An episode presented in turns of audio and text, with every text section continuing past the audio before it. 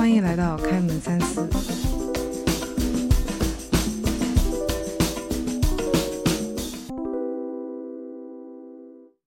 大家好，我是小易。这个播客是为了传播常识用的，但是其实什么是常识，我自己也不太清楚。不过我从小时候到现在就经常被朋友说没有常识，所以就有了开一个分享常识类信息的播客的一个想法。希望大家可以在这个节目里了解更多社会上所谓的常识，以及这些常识背后的信息。那么就让我们开始第一期。嗯，我们先简单介绍一下地缘说的历史。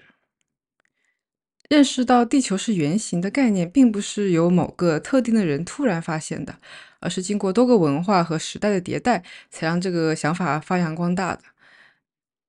在公元前七世纪，出生于古希腊的一位哲学家泰勒斯，以及其他同期的哲学家，就尝试用哲学来解释宇宙。说到泰勒斯，可以追溯到我们在学校学到过的泰勒斯定理。泰勒斯定理讲的是，在一个正圆里，如果 AC 是这个圆的直径，B 点是圆周上的任何一个点，那么 AB 和 AC 形成的角就一定是直角。那么话说回来，嗯，泰勒斯觉得有一个大气泡，这个大气泡底部是一滩水，而地球就漂浮在这滩水上面。然后这个大气泡的外面就是宇宙，是一个巨大的水球，其他的天体就漂浮在这个更大的水球中。他的思想中最重要的就是相信地球是球形的。泰勒斯自己非常想证明这个理论，他就利用航海家的叙述来支持他的主张。在那份航海家的叙述里，报告了从世界的一个地方到另一个地方时，某些恒星和星座的位置变化。但是到最后还是没有找到一个确凿的证据来证明地球就是球形的。没想到一个数学家会用这么浪漫的哲学思想来形容宇宙。这个水球理论确实非常模糊，但是其中最重要的“球形地球”这个概念出现并被记录下来了。过了几十年左右，也就是大约公元前六世纪时，出生于古希腊的毕达哥拉斯被泰勒斯等人的理论影响，觉得球形是最和谐完美的形状，他就断言地球和其他的行星一定都是球形，而不是其他形状，正式提出地缘说这个假设。说到毕达哥拉斯，必须要提到他最著名的毕达哥拉斯定理，也可以称为商高定理。当然，如果你还是没有想起来的话，那你肯定知道勾股定理，也就是弦长平方必定是两直角边的平方和。这个节目要慢慢变成数学课程。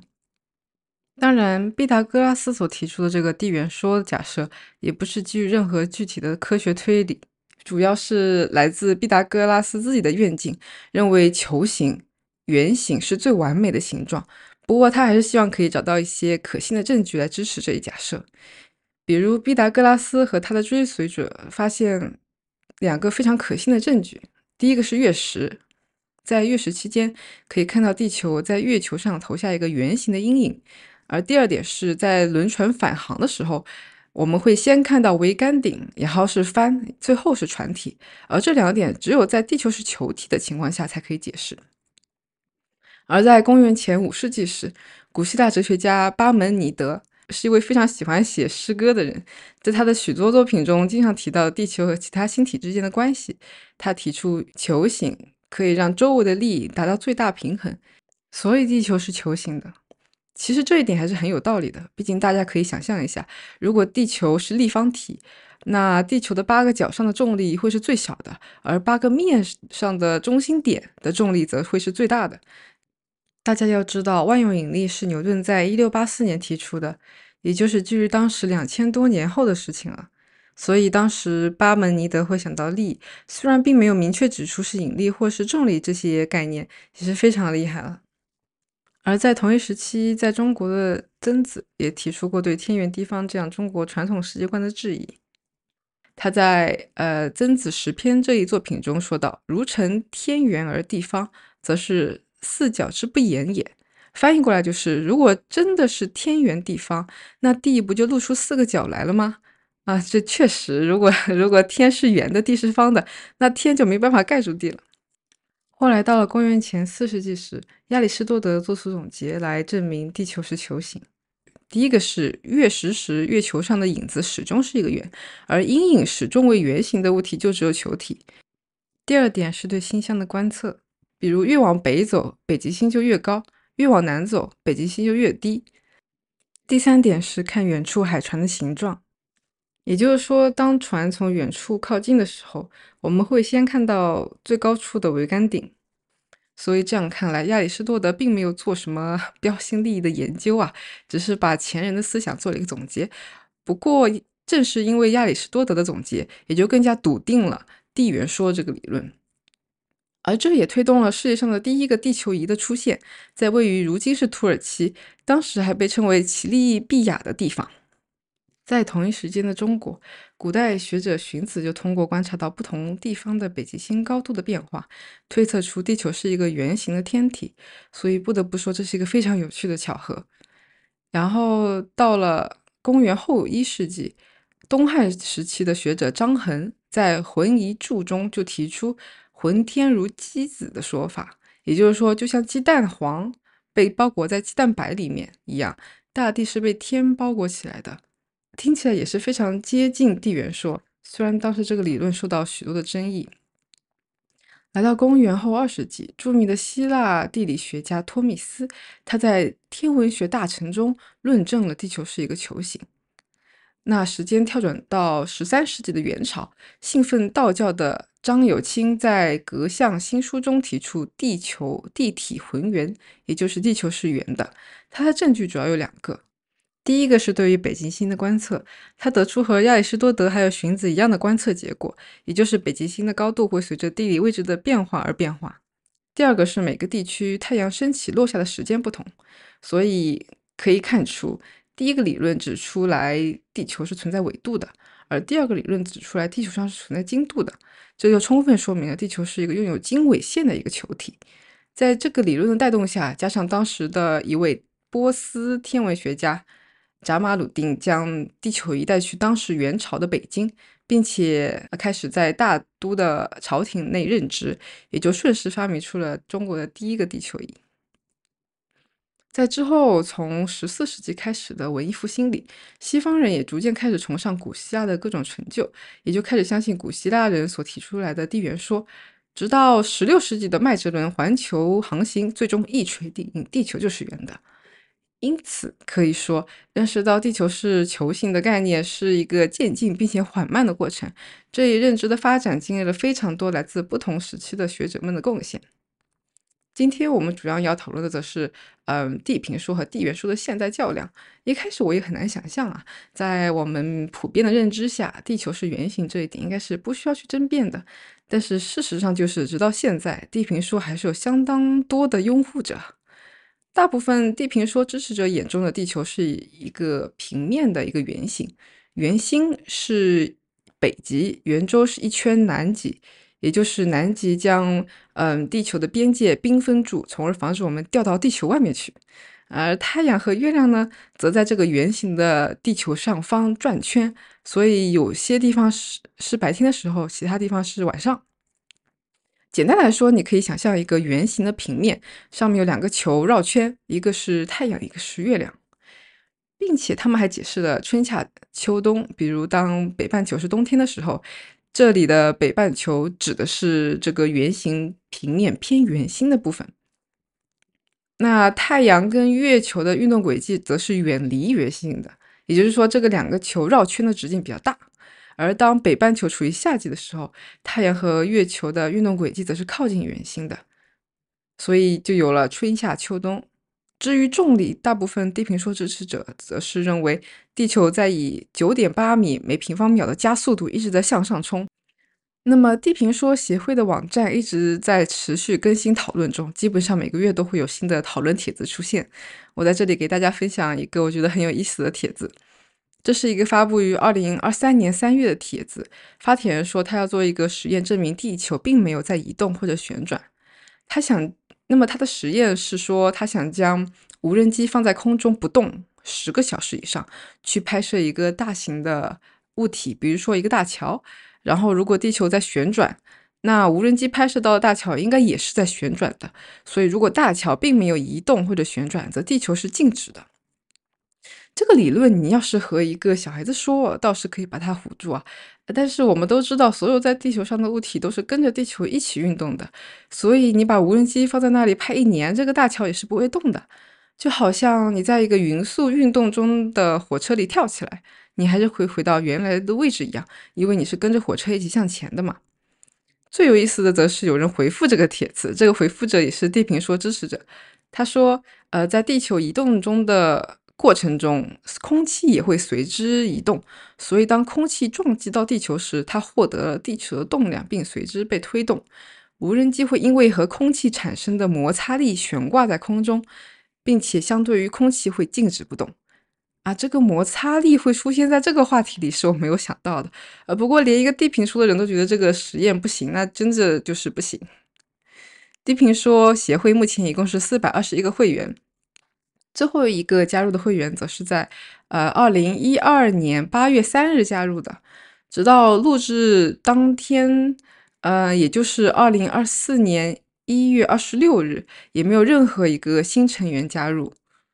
会员中大部分是美国人，也有加拿大、澳大利亚、英国等西方国家，但是亚洲国家似乎一个都没有加入。如果大家 感兴趣，可以做第一个加入地平说协会的亚洲人，太有意思了。地平说协会网站也是全球不应该叫做全球，应该叫做全屏，对，全屏地平说文献收录最多的网站了。这些文献基本上都非常古老，一般都是十九世纪到二十世纪早期的作品。我挑选了一篇最近的文献，发布于呃二零二零零九年，一共就两页，这样也能称得上是文献，我也是很震惊了。这篇只有两页的文章是由一位英国人 Daniel，也就是目前地平说协会的主席所写。让我们一起看看他在里面写了什么。呃，关于地平说的网址、地平说网站的网址、文献目录以及会员名单，我都会贴在下方的 show notes 里面，有兴趣的听众可以去看看。里面写到这么几段，我觉得很有趣。嗯，对于你们大部分人来说，地缘说是个显而易见且无可争议的事实，这是老师和父母所说的，也是课本上所讲的，所以这是你觉得完全正确的事情，而且很有可能这是你从来没有真正调查过的事情。在某种程度上，我们的社会非常肯定地认为地球是一个球体，因此没有必要进行进一步的考虑。任何不同的观点都不值得为此去争论。我们有耐心，因为我们知道真相最终会被世人发现。最后，他引用了罗伯瑟姆在一八八一年出版的《地球不是球体》（Earth Not a Globe） 书中的序言，我给大家念一下：在所有的方向上存在着许多有利于我们的证据，以至于我们可以在证据的选择上保持谨慎。对那些只是相信但无法证明我们是错误的人，保持宽宏大量和慈悲之心。我们无需抓住每一个未成熟或者不完美的论点，这些论点只是提供了或看似提供了一些可能会成为我们有力证据的机会。这是每个理论家为了让自己的理论具备说服力而不得不做的事情。我们可以耐心等待，仔细权衡，充分考虑每一个提出的观点，然后确信。真正的真理，而不是人们的个人想法，注定会占上风。这一段话读下来怎么说呢？有一种我才是那个抵制真理、没有思考过真相的恶人。那接下来就要看看地平说提供的各种论点。在这里，我挑选了三个比较常见的问题，以及地平说支持者提供的答案。其中最经典的就是这个问题：如果地球是平的，那当人类进入太空时，怎么没有发现地球是平的呢？对此，在地平说。这对此，在地平说中被普遍接受的解释是：那么在冷战时期时，苏联和美国正热衷于在太空领域互相竞争，从而使世界各地的航天机构参与了一场伪造太空旅行的阴谋，以至于美苏双方都为了伪造自己的航空成就，试图跟上对方虚假的成就。而在冷战结束之后，政府发现，仅使用部分资金继续伪造太空旅行，就可以节省大量的资金为自己贪污。也就是说，嗯，航天机构并不是在试图掩盖地球是平的这个事情，而是他们压根不知道地球长什么样子，只是将地球描绘成球体，因为这是他们所认为的常识。那么照这么说，那些有关地球的照片当然都是假的，都是美国、苏联 P 出来用来炫耀的。那第二个问题。如果太阳、月亮等其他行星是圆的，那为什么地球不是圆的？嗯，他的解释是在古希腊语中，地球被称为流浪者。根据这个定义，地球其实并不是一颗行星，因为它位于太阳系的中心。行星和太阳都在其上方旋绕。因为其地球的独特性、根本差异和中心性，使得地球不能与其他附近的天体做任何的比较。他们说，这好像就是呃篮球跟球场之间的关系，也就是说，地球相当于球场，篮球那些像篮球一样的那些行星可以在上面弹跳滚动，所以地球和其他行星也是这样的关系。最后一个问题，如果说物体的速度不能超过光速，那为什么地球可以一直在加速呢？就是我们刚刚提到的关于重力的解释，他们说重力其实是地球在以嗯九点八米每平方秒的加速度向上推进，所以我们才可以感受到所谓的重力。他在此处用了一个方程式解释，无论物体的加速度是多少，不论过多长时间，该物体的速度永远无法达到光速。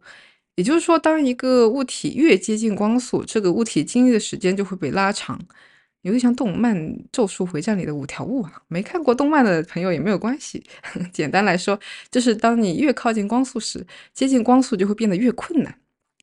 这确实是一个真实的物理学的知识点。呃，在这里我们也不多做证明，感兴趣的朋友可以参考 Shunos 的链接。当然，这些解释乍听还是有道理的，其实有些疑点，比如。呃，如果太阳跟月亮在地球这个大盘子上面转，为什么我们没办法同时看到太阳跟月亮？为什么我们会看到日落跟日出？还有他们提到的，在这个圆形的大盘子里，如果盘子的中央是北极，外面一圈是南极，这一点也非常的不合理。嗯，希望大家还记得，在我们小时候应该都有见过圆形的磁铁，这个圆形磁铁的两极是在两端，而不是说呃。这个圆形磁铁的中央跟外面一圈是两极。其实还有其他来自地平说的反驳可以推翻这些理论，但是在最后，确实在我亲眼看到地球是球体之前，其实我也没有办法百分之一百相信地球就是球体。而且就算我有生之年可以看到地球在宇宙里的真实样貌，地平说的支持者也会告诉我这是 NASA 蒙蔽了我们的双眼。可能大部分人很难去接受地平说还存在于现代这样的事实。但我个人认为，一些反对的声音反而可以帮助我们思考，思考每一件似乎是理所当然的常识，是否还是那么理所当然。感谢大家收听《开门三思》，我是小易，我们下次再见。